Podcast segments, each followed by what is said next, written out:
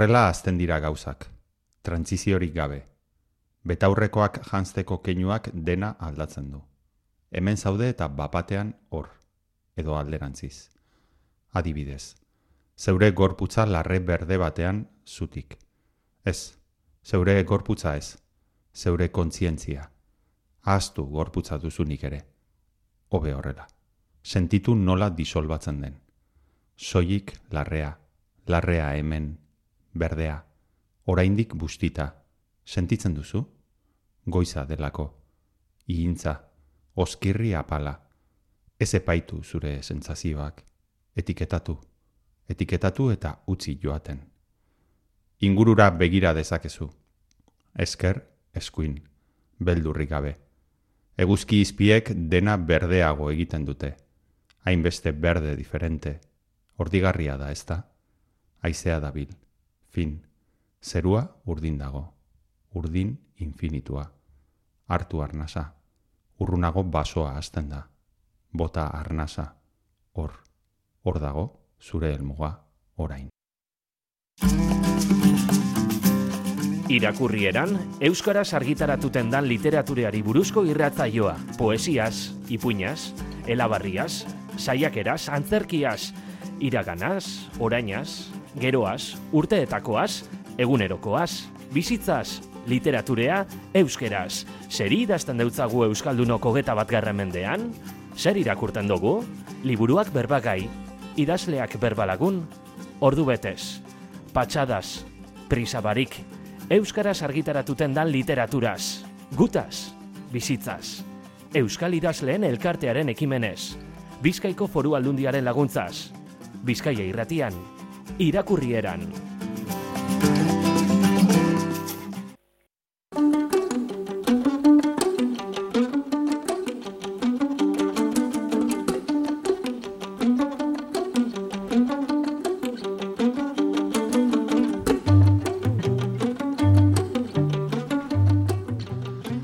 Katisa Agirreren berriz Zentauroren azken bere azken novelaren lehen hitzak entzun dozuz entzule.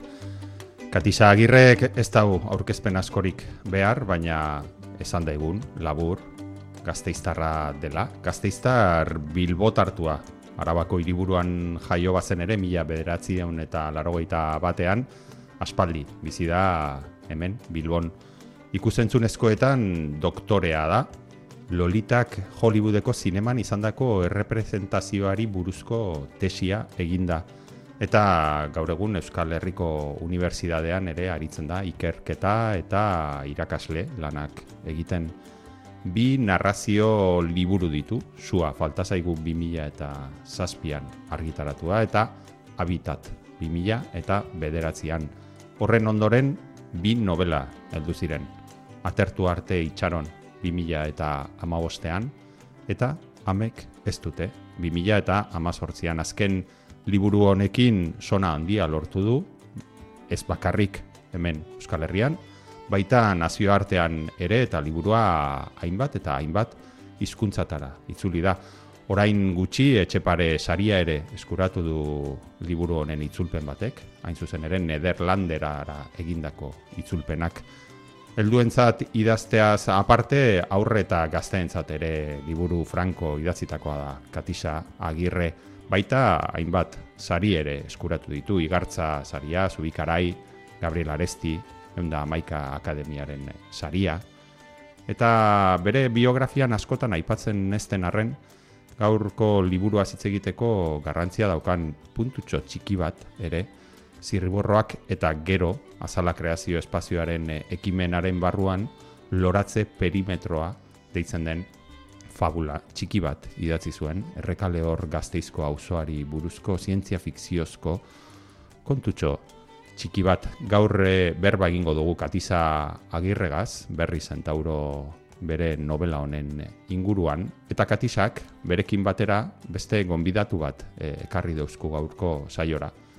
Konbidatu horren izena Estromae da. Estromae musikari produktore eta bueno, musikagile belgiarra da. Orain txe 2008 honetan disko bat e, atera berri dau, multitud izenekoa. eta haren kantak ere sartuko zaizkigu halako batean gaurko saioan.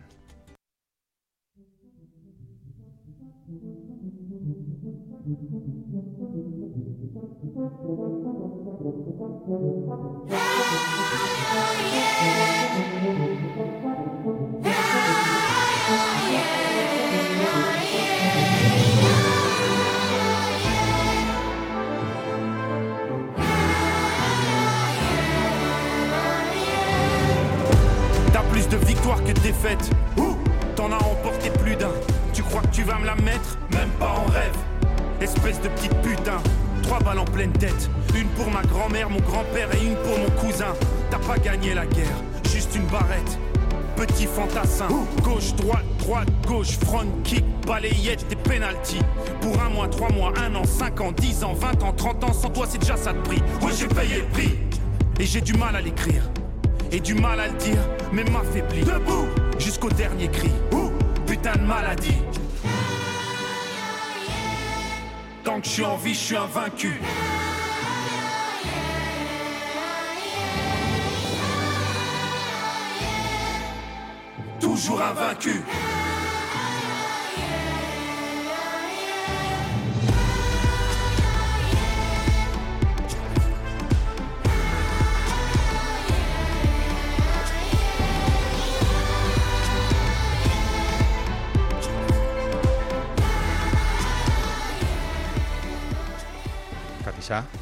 Etorri Bizkaia erratiko mikroetara, eskerrik asko, gurekin eh, egotearren.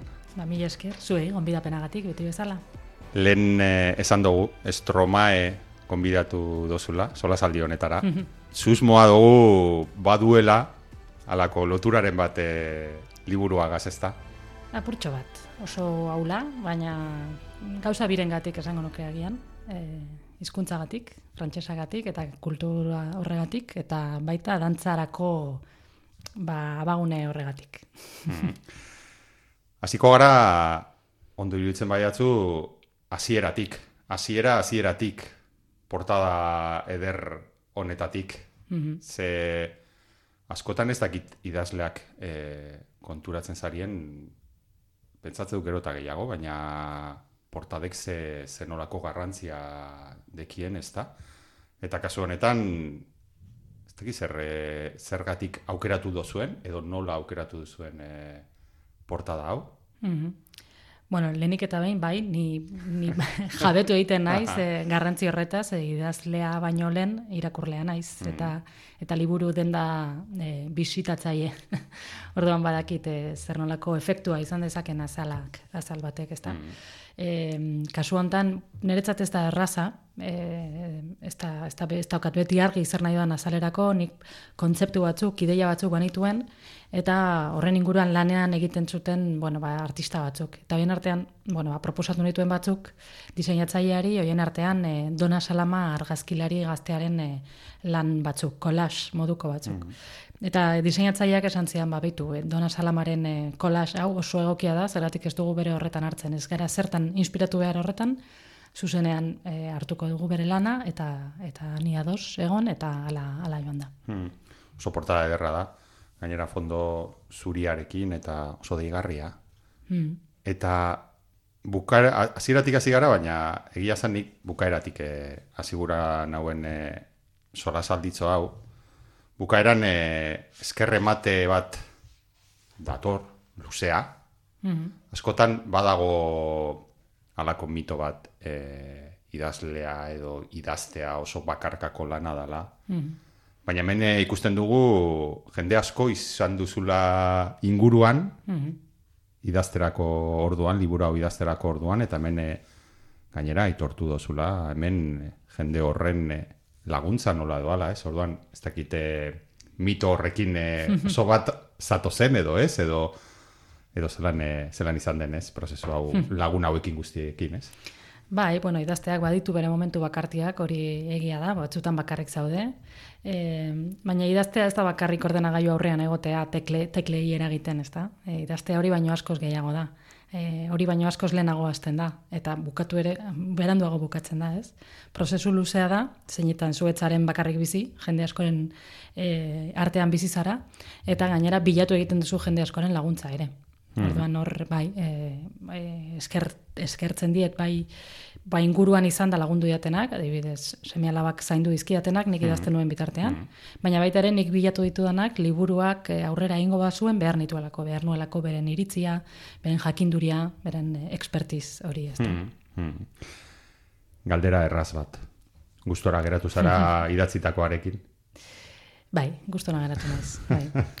ez erabat e, satisfetxo, ez e, euneko eunean, hori e, uste dut ezinezkoa dela, eta e, arriska, arriskutsua eta arraroa izango litzateke, baina, bai, ondo.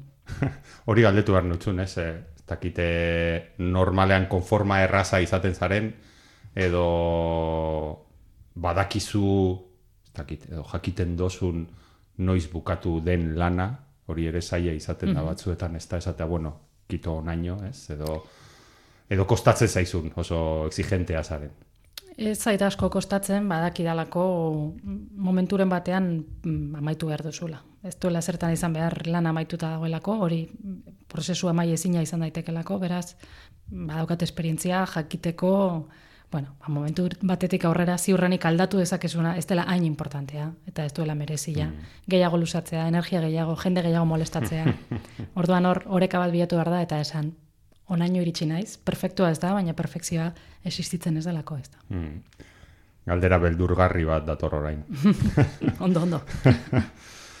berriz Centauro, zer kontatu diguzu berriz Centauro honetan?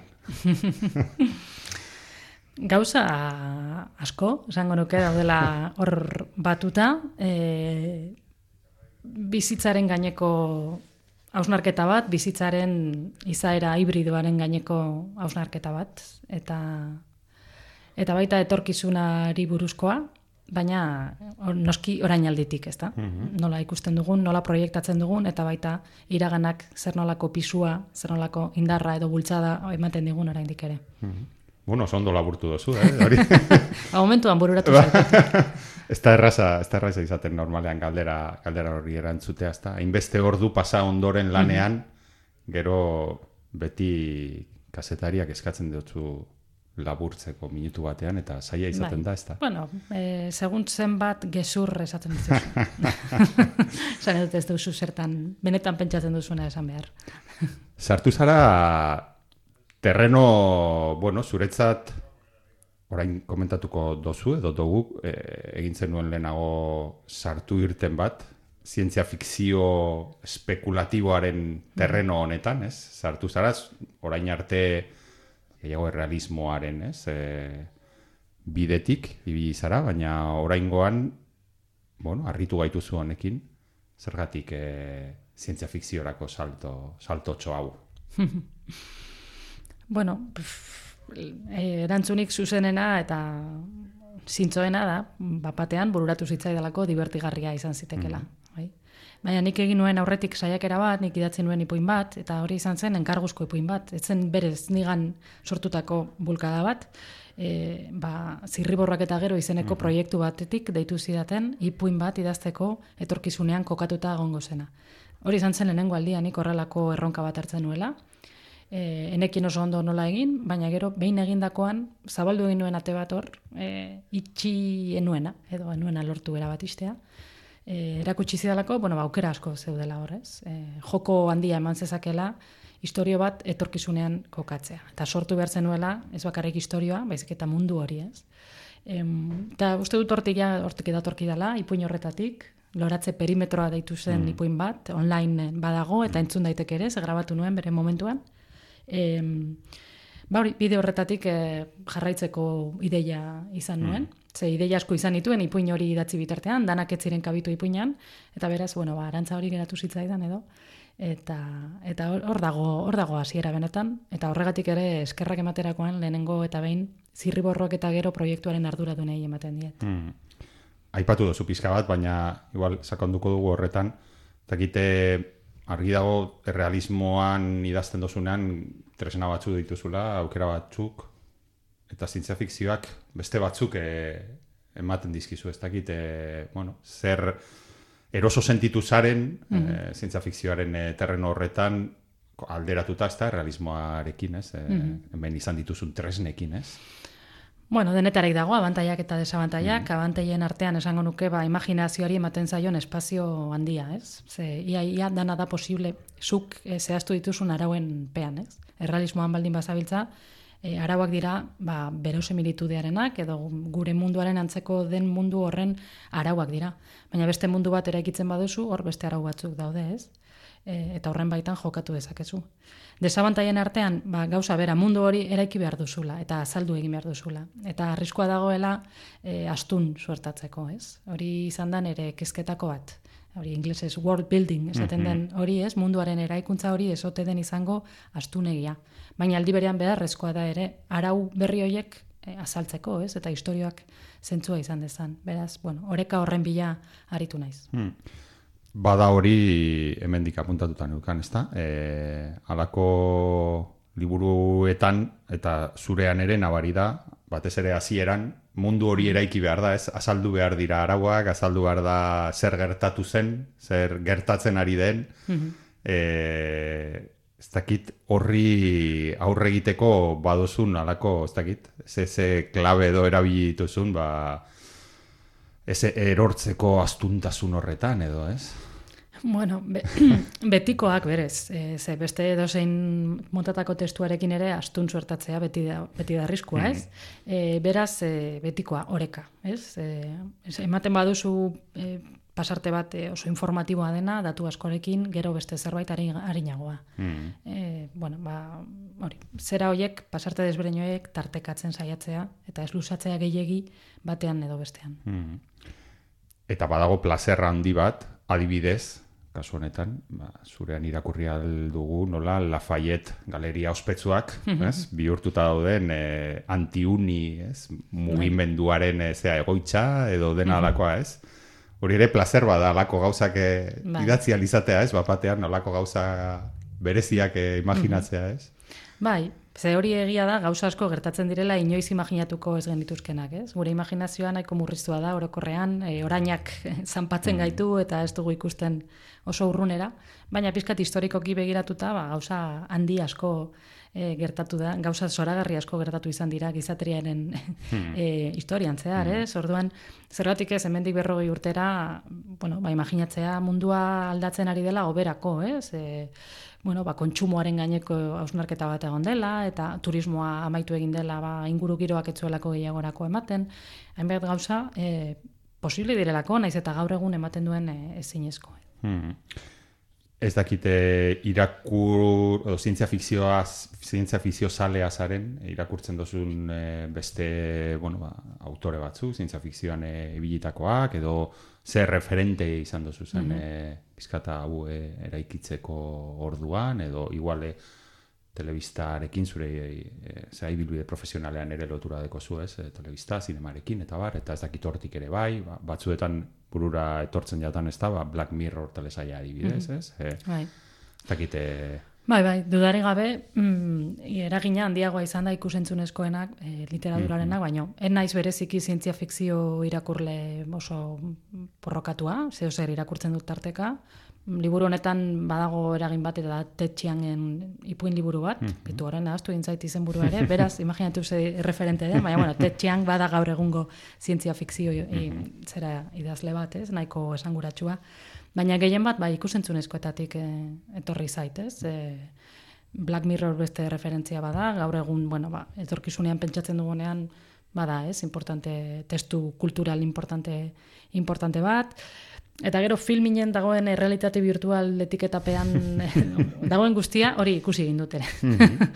Orduan, bai, gehiago bilatu dut e, ikusentzunezkoen erreferentzia. Mm -hmm. Idazten duzun bitartean gustatzen jatzu hori ze, e, idazten ari zaren horri buruzko testuak edo bai. ikusentzunezkoak ikustea edo, edo nahi gauzu isolatu eta Ez, da bitartean. erabat murgildutanago gaian, Aha. eta etengabe horren inguruan irakurtzen eta ikusten, eta Hmm. ez bakarrik gaiagatik, batzutan gehiago da estilo kontu bat, bilatzen duzuna, edo struktura kontu bat, baina bai, beti horri lotuta, ez, beti pentsatzen, a ber, eh, kontsumitzen ari naizen eh, honek nola lagunduko nau nire, nire lanean. Mhm.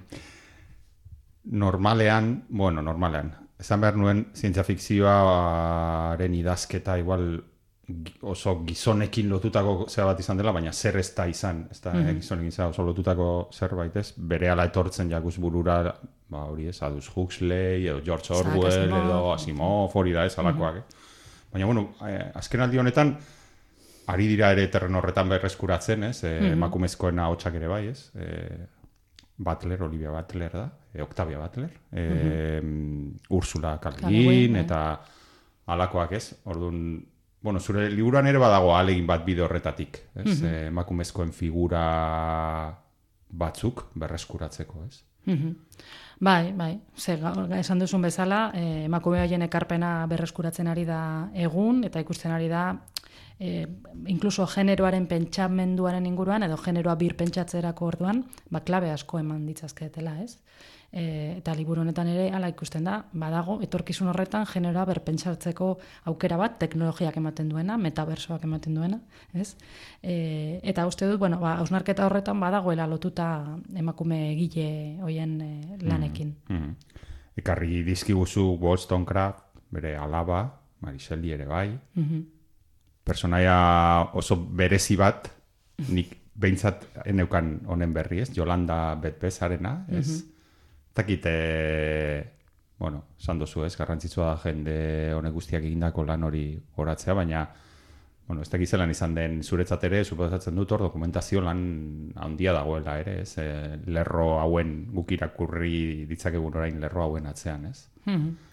Bai, bueno, dokumentazioa beti dago liburu edo zein liburutan, edo zer buruz idatzi nahi duzula, ez bada zure bizitzaz, zure zilborraz idazten duzula, baina ja hortik aparte edo zer gauza dela eta e, ba, dokumentatu beharra dago, ez da? Eta niretzako plazer handia da dokumentazio lan hori etzait bat ere zaila egiten, egongo nintzateke dokumentatzen eh, beti, ez? Betiko. E, baina momentu batean ja esan behar duzu ez, bueno, idaztera noa. Kasu honetan, Mary Wollstonecraften e, lehenengo dokumentazio e, ekimenak edo ez ziren izan liburu idazten ari nintzenean, baizik eta aurretik, ja irakurri nuen bere biografia bat, eta iruditu, iruditu zitzaidan ba, bizitza apasionante bat, eta agian gehiago eh, ezagutu beharreko eh, pertsona historiko bat zela, ez? Orduan, nolabait ikusi nuen aukera, e, historio hau burura etorri zitzaidanean, Mary Wollstonecraft bat ere sartu ahal izateko, ez? Osea, ez da, ez da alderbez izan, baizik eta nik baneukan pertsonai hori hor, ate joka, eta preste egon nintzenean, ba, sarrera eman nion. Mhm.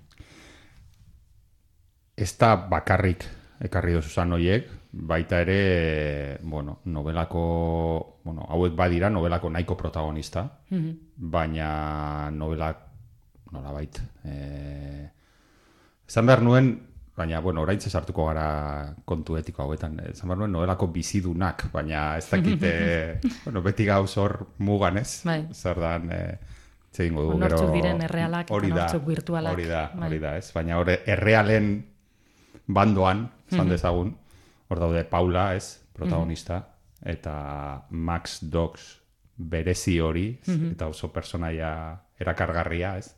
Paula ere bai, baina Max Dogs bihurtu duzu oso oso pertsonai, ez dakit, fuertea, ez, eta erakargarria, ez dakit, eh, zelan izan den personaia hoiek, emakumezko personaia hoien eh, eraikuntza, ez? Mhm. Bueno, Paula da protagonista eta bera gertu zitzaidan beste inor baino lehenago, ez? Nik oso ar- estena oso argi bat neukan, gero liburuan kurioski eh, atera ez dena, ez nuen inoiz idatzi, baina zen emakume hau, adinertaineko emakume hau, Parisen zegoena eh, lan bidaia batengatik, bere familiatik pixka bat iesi, eta Bandon plazan zegoena Parisen eh, perfume bat erosten, perfume garesti bat erosten, ez? Eta horrekin hasten zen eh, nire buruan momentu hartan e, novela, ez? Orduan, bueno, Paularen pertsonaia nahiko argi neukan, mm, ezaugarri batzuengatik badu nire antza, noski, eta, bueno, da igual gertuen sentitzen dudana.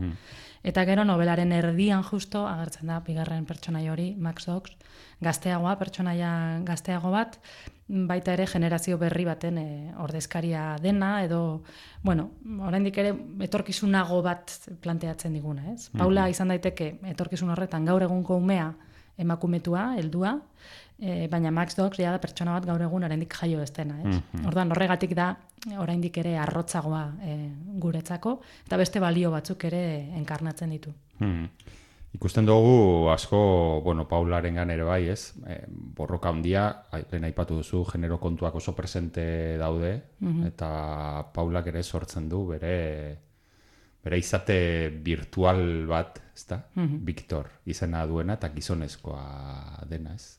Nabari da badagoela osnarketa handia ezta generoaren e, kontuarekin, ezta? Mm Bai, badelako gaur egun gai goria, mm, bolo bolo da bilena, eta gehiago oraindik ere, nik uste, gazteria zelan datorren ikusita, ba, oraindik ere esateko handia emango duena, eta eta benetako iraultzak ikusiko duguna, edo ez, guk agian ez, baina nik uste dute joera batzuk ja gaur egun argi daudela, e, eta hori da genero sistema hori ba, zalantzan jartzen ari garela, eta e, ez dela izango orain arte izan den bezain zurruna. Noraino disolbatuko den sistema hori, e, ez dago argi oraindik, baina ez dela izango e, orain arte bezain zurruna hori bai argi dago. Ez dugu esan, baina kokatu dozun mundu hau etorkizunean, baina ez oso etorkizun urrunean ez da. Mm Etorkizun nahiko hurbil bat, eta bai. badira referente batzuk ere, guretzat ezagunak, mm ez da, baina takit, esan dezakegun gutxi gora bera non ze urtetan gauden, baina mm ez oso urruti ez da. Ez oso urruti ez da zehazki esaten, ez da mm inoiz aipatzen mm urterik, Baina, bueno, e, ikusten dugu e, teknologiak aurrera egin duela, e, aldaketa klimatikoak bere sarraskiak eragin dituela, baina hori urte gutxitan gertatu daiteke gauza bada, hogei tamar urte izan daiteke, mm. berrogei, baina buelta hortan, gehiago, mm. gehiago ez. Mm. Agertzen dira, normalean, ba, alako generoan oso presente goten dien, ez da da, etiko, politiko, ugari, gai mordoa agertzen da. E, Azieran alegin du nintzen irakurri ala, e, ba hori, ez da bai da gai guztiak apuntatzen, baina azkenerako ezinezkoa zen, ze pila bat e, agertzen dira. Ez da, igual, zintza fikzioak bai ematen digu aukera hori ez, alako urruntze bat, mhm. ikusteko gaur egun, ba, aipatu dugu orain generoarena, baina aipatuko ditugu beste batzuk ere bai, ez? E, Hoietan fokoa jartzeko, ez? Ematen digu alako, ez da ez? Atalaia polit bat, ez? Horretaz hitz egiteko. Bai, hori bera. Eta pixka despegatzea gure zeratik, gure orainalditik eta bueno, ba, beste mundu bat posible da, ez? Lema politori hori egiaztatzea. Hmm. Adibidez, e, umetokien alokairuaren e, kontua agertzen da. E, Paularen e, lankidearen bitartez, Nikoren bitartez. Mhm. Eta hori, bueno, gaur egun e, badaukagun edo hasi zaigun ez da bada, oraindik ere etorkizun hurbil honetan konpondu ez dena, ez, bai, edo. Bai, bai, eta gainera teknologiak bultzatu egin du nola bait, ze e, orain aurdunaldi virtual bat ere aurrera eraman dezakezu. Mm. Beste norbait dago aurdun, baina zu, bir, zu virtualki ere aurdun zaude, ez? Orduan indartu egiten du fantasia hori, zuzarela, bueno, ba, or, umea barruan dara mana. Hmm. Edo, konpondu ez den beste, eta uste dut nahiko gertutik, e, bueno, uler edo bizi dezakegun beste kontu bat, familia eredua edo bikote harremanak ez eta mhm. Paula eta bere kai ez e, bikotaren arteko gorabera horiek guztiak mm bat oso gureak dira ez Bai, bai, gaur egun bai, bikote eredu desberdinak planteatzen dira edo afektibitatea garatzeko modu desberdinak eta polimaitasuna mm. eta bar. Bueno, ba hori ere hor hor dago, hor presente dago, Paularen gaztaroko gauzak eh, dira nolabait. Baina baita ere berriro ere teknologiak ematen du aukera, ba, gauza desberdinak probatzeko, ez? Adibidez, ba, sexu virtuala izatea zure bikotea zen norbaitekin. Eta hor planteatzen da, hau benet, benetako infidelidadi bada, edo edo benetan polimaitasuna da, edo, edo hau dana gezur bat da, ez? hor metabersoan egiten du dana. Bueno, ba, horrelako galderak ere bada. Hmm. Galdera, orain bai, galdera zaiaren eh, unea. E, bueno, hemen e, aipatzen dozuna, azken batean, ez? E, errealitate edatuaren bidez, sortu dira milaka aukera, zabaldu dira milaka bide, ez? Eta bertan ere agertzen da, e, ez da bai da hori, ez? Batez ere Paula eta Nikoren artean, ez? Paula gehiago egiten du baruraka, ez? E, teknologia horren guztiaren alako erabilpen edonista ba, baten alde, ez? Edo arauri gabekoa, edo disfrutearen aldekoa. Ez eta niko gehiago hori ez, zuzentasuna eta izan daitezen gauza erabilgarriak kolektiboaren zat, kanporako bere diskursoa hori da behintzat. Mm Ez dakite, bueno, zelan ikusten dozun, gainera, bueno, kontuan hartuta ere, ba, ikerlari eta irakasle lanetan ere ibiltzen zarela, e, unibertsitatean, ez dakizaren ikusten duzun oso garrantzitsua delako etikaren e, papera honetan guztian, eta ez dakit e, etorkizunean, bueno, gero eta baztertuago dagoen kontu bada, ez? Etika, e, giza eta gizarte zientziak oroar ere bai. Eta ez dakit, horrek ezote dion errazten teknologiari ja bide bat nahi duena egiteko, edo ez dakit nola esan, ez, dakit, e, bueno, mendik tirakaselan ikusten duzun. Bai, bueno, historiari begira ba, ikusten dut teknologia ba, gauza dela, edo zer gauza lortzeko, ez, esan nahi dut, e, izan daitekela, bai, komunidadearentzako lan egingo duen indar positibo bat, eto izan daiteke indar, e, e, bueno, ba, erabat suntxitzaia, ez, e, ez dakit, ba, marikuri batetik hasi, radioterapia asmatzen da, berari esker, eta minbiziak sendatzen dira, baina aldi berean ere, ba, ba, arma nuklearrak, ez da, oraindik ere hain bizi dugun arrisku hori, ez? Orduan, eh, bueno, esan edut hori teknologiarekin batera doan ba, potentziala dela, ez? Potentzial negatiboa da positiboa. Eh, teknologia berrien arira nik uste dut, gure generazioa ari dela ordaintzen eh, ba, ez, janki, ez jakintasunaren eh, zera bat, ez? Zer nolako poterea eman diegun mega e, korporazioei, ez? Google-i. Ez dugu, ez dugu jakin nahi ere zenbat dakien, zenbat daukan hmm. Google-ek, ez? Edo Metari, Facebook eta Instagram hmm. eta bar. E, eman diegu dana, nolabait eta gainera e, borondate honez eta postik, ez? Eta nik uste momentu batean e, konturatuko garela hori ezinezkoa dela, ezin zaiela horrelako potera eman, eta egongo dela olako kontraofensiba bat, eta internetaren hasierako espirituaren buelta, ez? Ze internet hasi zenean, gogoratzen dugu, mm, adina dauka gure bai, gogoratzeko, bai. gauzak ez ziren ala, ez? Gauzak zen askoz, bueno, ba, e, norberak egindakoa komunitatearentzat eta web horri bat egiten zen eta bar, e, eta korporazio handi horiek oraindik beren eskuak e, hortik kanpo euskaten, ez? E, eta horri, bueno, nik uste aukerak egongo direla etorkizunean, ez bihar, eta ez etzi, ba, horri buelta, buelta emateko eta berriro ulertzeko teknologia hori guztion e, hobe beharrerako. Hmm. Mantendu dozu historia, mantendu dozu alako oreka bat, horrekin ez, eta ora gertzen zaigu adibidez ez, lehen aipatu dugu antiunibertsitate mugimendu hori, eta hmm. hor barruan dagoen sonde resistance e, hori, eta, bueno, behar bada er, ez dakit errazena, baina joera handia dago e, distopiarako, baina bueno, zure narrazioan ezkara hain ondamendia handi batera mm iristen, ez? Mantendu dozu oreka hori. Bai, e, arrazoi eskoren gatik. E, bat da, bueno, errealismoagatik. Hmm. E, ez dut uste ondamendi izugarri hori, ba, Mad Max motako hmm. pelikuletan aukerat, e, aurkezten den hori, hain probablea denik e, eta zertan oinarritzen naizen hori esateko ba, gizateriaren e, historian, ez da. Mm -hmm. Ondamendi handiak egon dira, baina ez da inoiz izan akabera, ez? Ez dakida, peste beltza bat, osea, mm -hmm. hori baino ondamendia right, handiagorik, ez? Eta hala ere aurrera egin du, eta erdiarotik atera zen Europa, eta bar, eta bar, ez? E, orduan, bueno, edo bigarren mundu gerra bat, hori baino ondamendi handiagorik, eta hala ere, ba, aurrera, aurrera ateratzen gara, ez? Orduan uste dut, bai, arazoak egongo direla, ondamenditxoak egongo direla, batzuentzat oso injustoak izango direnak noski, baina gizateria hartuta, gizateria moduan hartuta, e, aurrera aurrera jarraituko dugula.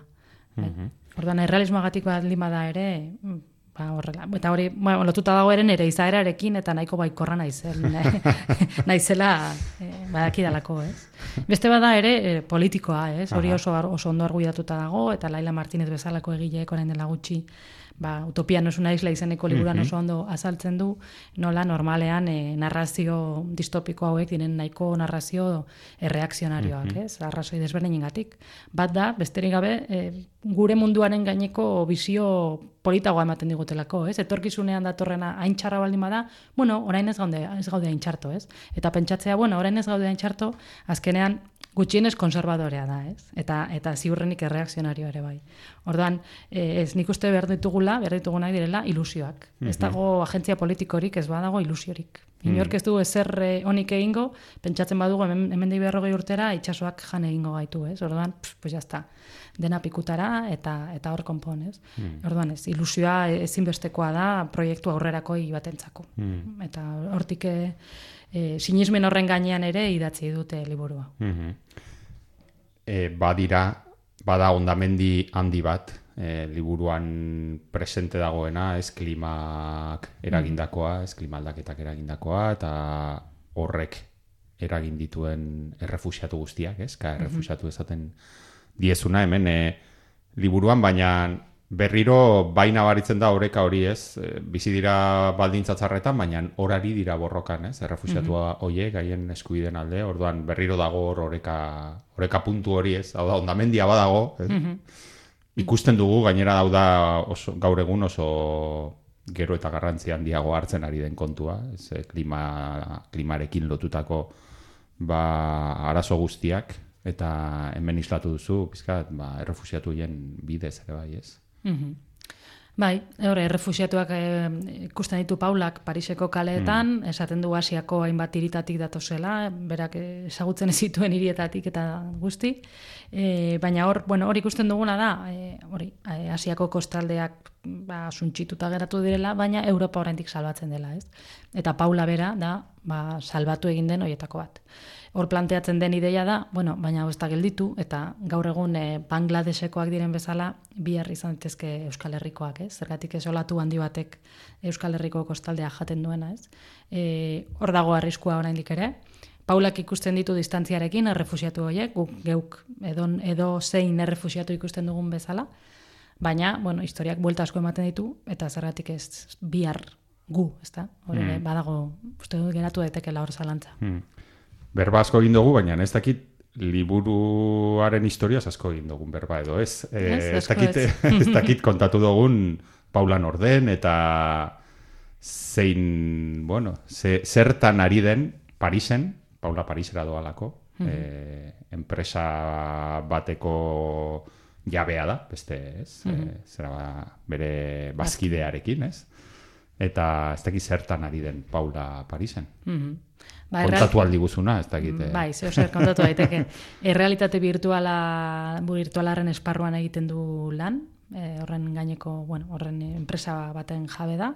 E, batez ere eduki pedagogikoak sortzen dituzte enpresa horretan, aptik izeneko enpresan, ez? Orduan, bueno, hor hezkuntzaz ere nahikotxo azaltzen da, nola egin duen, eh, bueno, nola teknologiak zer nolako impactua izan duen hezkuntza sisteman, eta nola erabiltzen den asko bai errealitate datua eta bai errealitate virtuala. Orduan, bueno, eduki hoiek, eh, eduki gero er, em, ba, betaurrekoekin e, kontsumitu edo erabiliko diren eduki hoiek berak diseinatzen ditu, beste batzuen artean noski.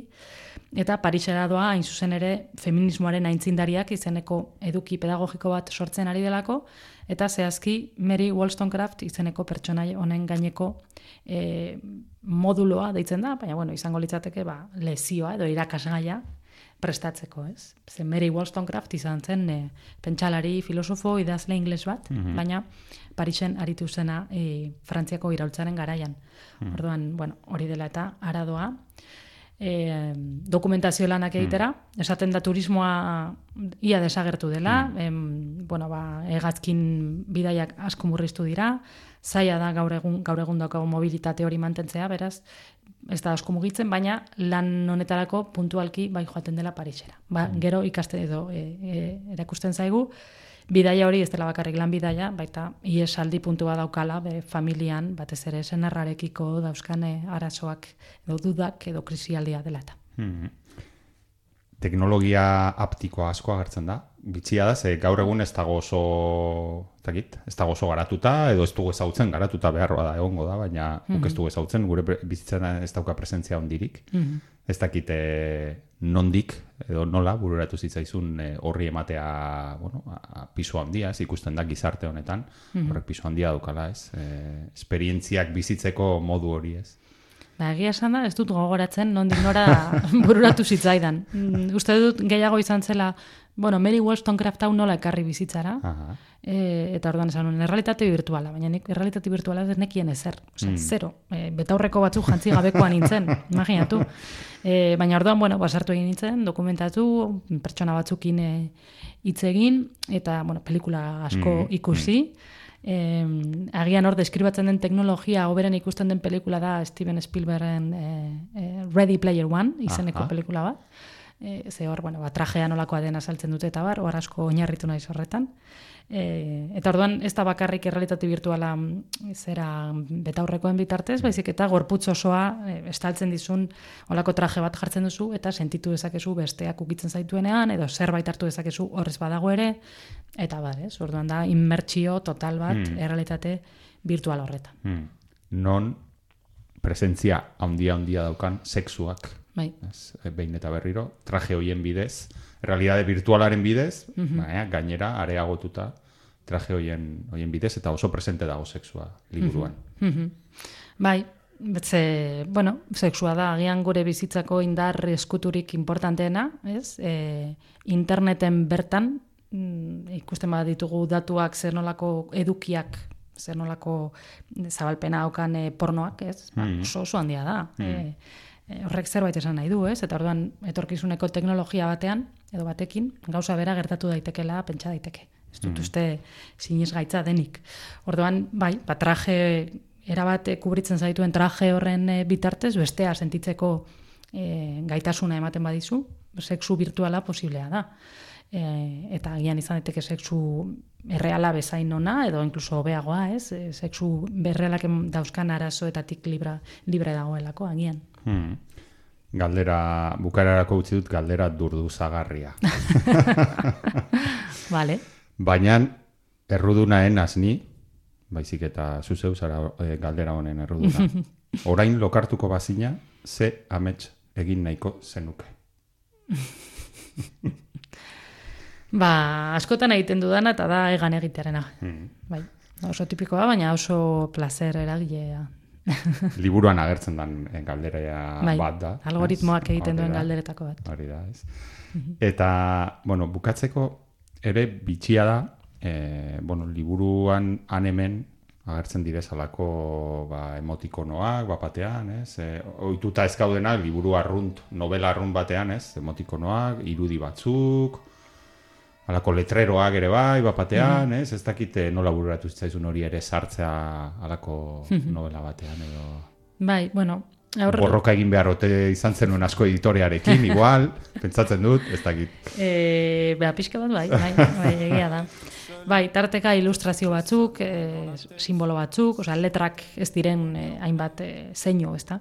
Eta hori, bueno, nolabait keinu bada Paulak eta generazio horrek edo momentu horretan bizi, bizi duten garaiari zeinetan e, etengabeko estimulo bisualak dituzten, ez? E, betaurreko hauen bitartez, errealitate datu eta virtualaren bitartez, ba, etengabeko e, estimuloak. Gaur egun ere baditugu estimulu pilo bat, eta kartelak, eta irudiak, eta pantaiak, edo ez. Baina ja jartzen baditugu betaurreko batzuk e, beta, e, zera begi aurrean, eta etengabe ari badira, badira ba, mezuak, irudiak, seinaleak, ez dakiz zer, hori imaginatu ze izango den, ez? Orduan pixka bat e, horri keinua egiten, ba, liburuan tarteka ere horrelako estimulo bisualak e, agertzen dira. Ez? Baita ere pentsatuta literatura mm, nondik jo dezakeen, ez? E, benetan letretan geratuko da, edo azkenean galdu egingo du pantaiaren kontra, eta bihurtuko da zerbait hibridoagoa, ba hor ere zalantza mm, zabalduta gera daiteke. Berri Zentauro Katisa Agirrerena elkar argitaletzeak argitaratu dau 2022 honetan eta eskuradeko zueia liburu denda guztietan, liburutegietan, mm zuen eh, lekuan erosteko edo eskuratzeko aukera. Katisa mila esker gurekin egoteagatik. Mhm. Eta eskatuko dizut aldegin aurretik e, bueno, testu zati bat, zuke gaur ekarri diguzu, ona, liburu bat, eta liburu horretatik eskatuko dizute testu zati bat irakurtzeko gure gure entzuleentzat. Oso ondo, ba, aukeratu ekarri dudan liburua da begiak zabalduko zaizkizue, literaturari buruzko elkarrezketa bat, e, saiakera bada, Irati Jimenezek e, idatzia, mhm. eta literaturari buruz, euskal literaturari buruz, baina baita literaturari buruz orokorrean ba oso iritzi apasionatu eta inteligenteak mm egiten ditu, beraz gomendatzen dut liburua, mhm. eta, bueno, ba, hola, e, apetitoa zabaltzeko edo, hau irakorriko dizuet. Ola, kapitulo txoaren e, izenburua da, mundutik urrunegi bizi gara. Bos mende joan dira Bernat Etxeparek mundura jalgitzeko esan zigunetik. Eta oraindik zain jarraitzen dugu, mundua noiz gugana etorriko. Estaturik gabeko nazioa gara eta denboraz kanpoko herria gara. Frantzia aparte, munduan ez da beste lekuri geratzen afrantzesatu izatea kul izatea dela uste duenik. Geu gara, Txerburgeko azken aterkia. Oraindik sinisten dugu irurogeita sortziko maiatzeko arlauzen azpian, kontxako ondartza dagoela. Erromantikoen nostalgiarekin begiratzen diogu ilustrazioaren denbora pasatuari. Mires menez, zineklubeko bazkide guztiak aspaldi usatu zituen Playboy zaharkituari, eta esperantzaz, benetako esperantzaz, filmotekako pelikularen aurkezpenetan, El séptimo arte, El maestro Fellini, Una bellísima Ingrid Berman, eta Ke podemos decir de Godard, moduko gauzak, inolako ironiari gabe esaten dituen mosoloari. On est encore ensemble. Nous deux, non, c'est même pas vraiment. Oui, toi et moi, on devrait peut-être s'arrêter là. C'est mieux, vu qu'on s'aimait pas vraiment.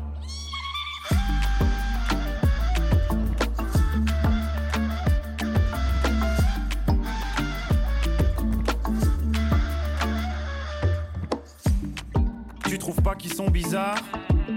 Tu crois vraiment à leur histoire, toi? Moi, je crois pas que ça va faire long feu.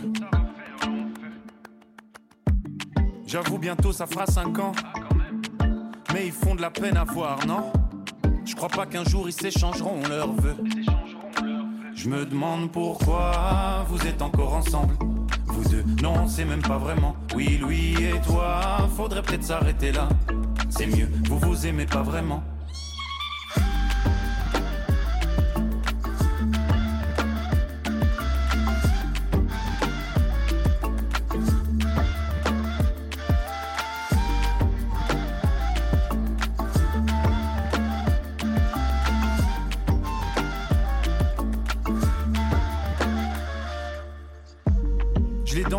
Dans mes pensées. Mais bien sûr, je voudrais l'épouser. Ben justement, je devais lui dire mardi. Genou à terre, j'allais la demander. Avant que je l'ouvre, elle s'est excusée. J'étais tellement choqué quand elle m'a dit. Je me demande pourquoi on est encore ensemble. Nous deux, non, je ne sais même pas vraiment. Oui, toi et moi, on devrait peut-être s'arrêter là. C'est mieux, vu que je t'aimais pas vraiment.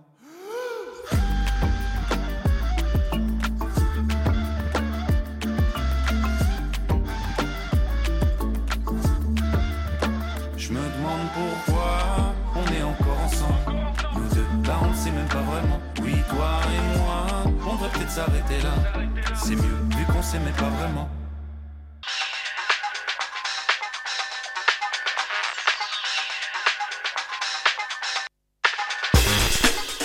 Eta orain albisteak.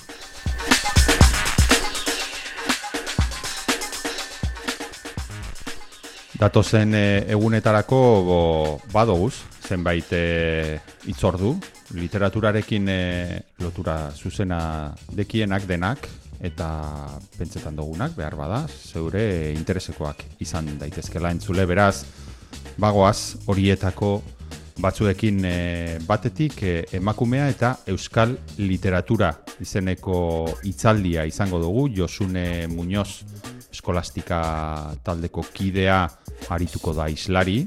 Begoñako liburutegian izango da Bilbon urriaren amazortzian, zei terdietatik aurrera eta bertara joan nahi izan ezkero, aurrez eman behar dozu izena, ama bostegun lehenagotik egongo da izena emateko aukera. Horretarako Begoñako liburutegira joan behar dozu, eta bertan izena eman emakumea eta euskal literatura itzaldia Josune Muñozen eskutik urriaren amazortzian zeiterdietan Begoñako liburutegian.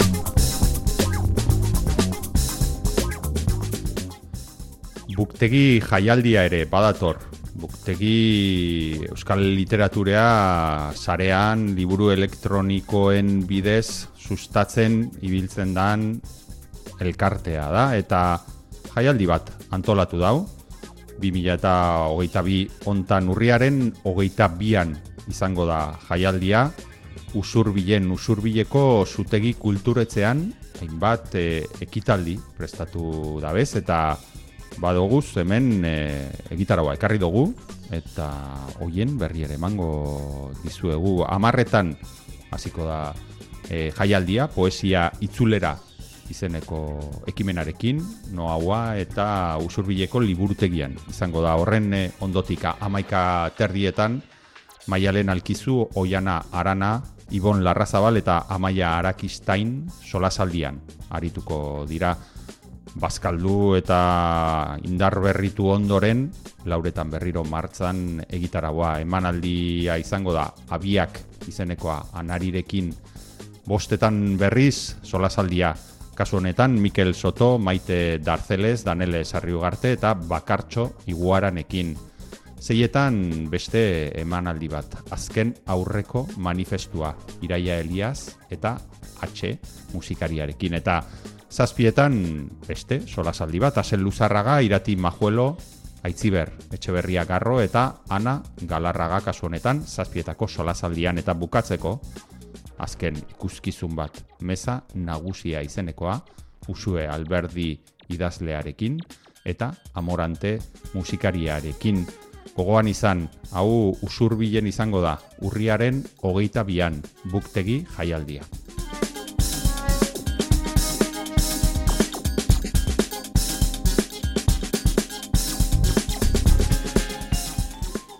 Eta bi erakusketa ere baduguz martzan batetik e, literaturearekin lotuta noski batetik unamon hori eskenitako erakusketa.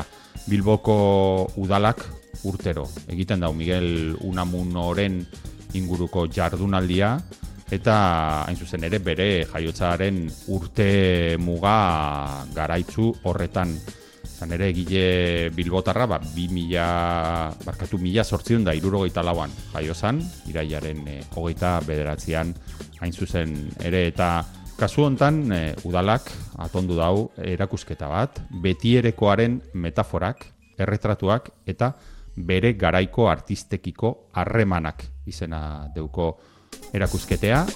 Doakoa da eta iraian ireki eben baina oraindik aukera dekozu azaroaren hogeita marrer arte erakusketea ikusteko abandoko udaltegian Bilbon eta bertan iriko, gure uriko kulturfigura garrantzitsuenetako bat izan denaren obra eta bizitza zabaltzen edo ikusgai izango izango da. Betiereko metaforak, erretratuak eta bere garaiko artistekiko harremanak izena deko erakusketak eta bertan berak Miguel de Unamunok egindako erretratuak eta baita bere garaikide izandako beste artista ezagun batzuek egindako erretratuak ikusi al izango dira bertan daude Miguel de Unamunos, Unamunok berak egindako erretratu eskain, Makario Marko Artu, Joaquin Soroia edo Manuel Losadak ere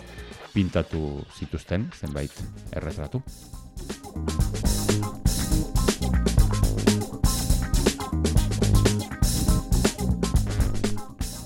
Eta beste erakusketea ere martzan dago, e, hasita dago, baina ibiliko da hainbat, bizkaiko hainbat herritatik.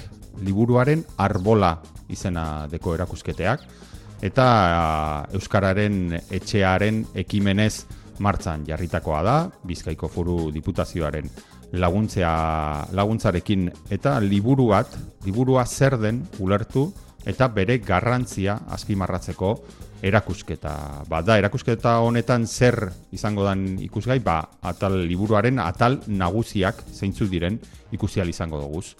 hau da, letraren anatomia, testuaren fisiologia eta liburuaren biologia izango dugu ikusgai eta baita noski liburuaren inguruan mugitzen diren eragile guztiak idazleak, editoreak, irakurleak, imprentak eta bestelakoak.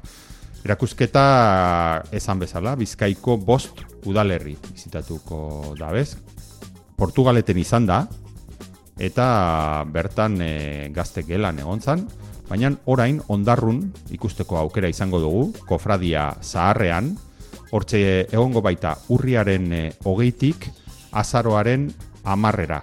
Eta handik gero bizitatuko ditu ere bai getxoko punta begoñako ekitaldiaretoa, azaroa eta benduan izango da bertan, eta etxanoko zelai eta zentrora ere joango da gero, abenduaren emeretzitik urtarriaren bederatzira. Eta azkenik, Gernikako Euskal Herria Museoan izango da. Erakusketa, hori zeia, 2000 eta hogeita iruan, otxaia eta martxoan. Erakusketa honen eh, atzean, erakusketa apaiatu, prestatu, montatu eta burutu duena Gorka Arrese editore ezaguna izan da. Eta bera ere Gorka Arrese ibiliko da.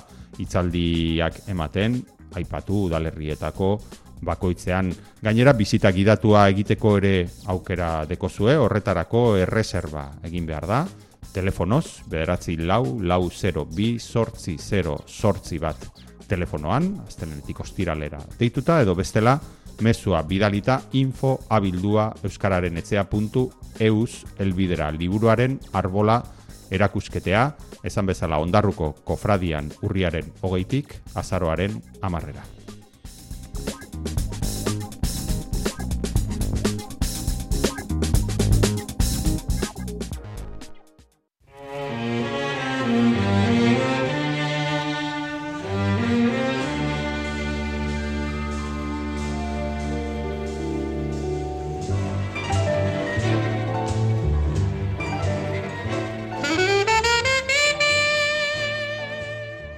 Iritsi da Katiza Agirrek. Ekarri dizkigun traste guztiak gainetik kentzeko kenduko ditugu betaurreko oftalak kenduko dugu neoprenoa. Izan ere errealidadera itzultzeko unea da berriro entzule. Eta gure errealidadean oraindik oraindik ez dagoz alako errealidade virtualeko traste hauek edo ez behintzat oraindik gure gure eskura behar bada laster, katizak arrazoi badu hemen idatzitakoetan, laster izango ditugu gure gure artean ere halako errealidadea areagotuko traste hauek guztiak. Auskalo, momentuz gurekin gaur hemen amaitzen da gure bidaia gogoan hartu, datorren astean berriro itzuliko garela, irakurrieran saioan Euskal Idazlen Elkarteak eta Bizkaia Irratiak astero astero Bizkaiko Foru Aldundiaren diru laguntzarekin eskaintzen dizuen programa honetan literaturaz, hitzez, izkiez, bueno, gustatzen zaizkigun nobelez, poemez eta abarrez hitz egitera. Mila esker beste aldean egoteagatik eta datorren aster arte entzule. Thank you.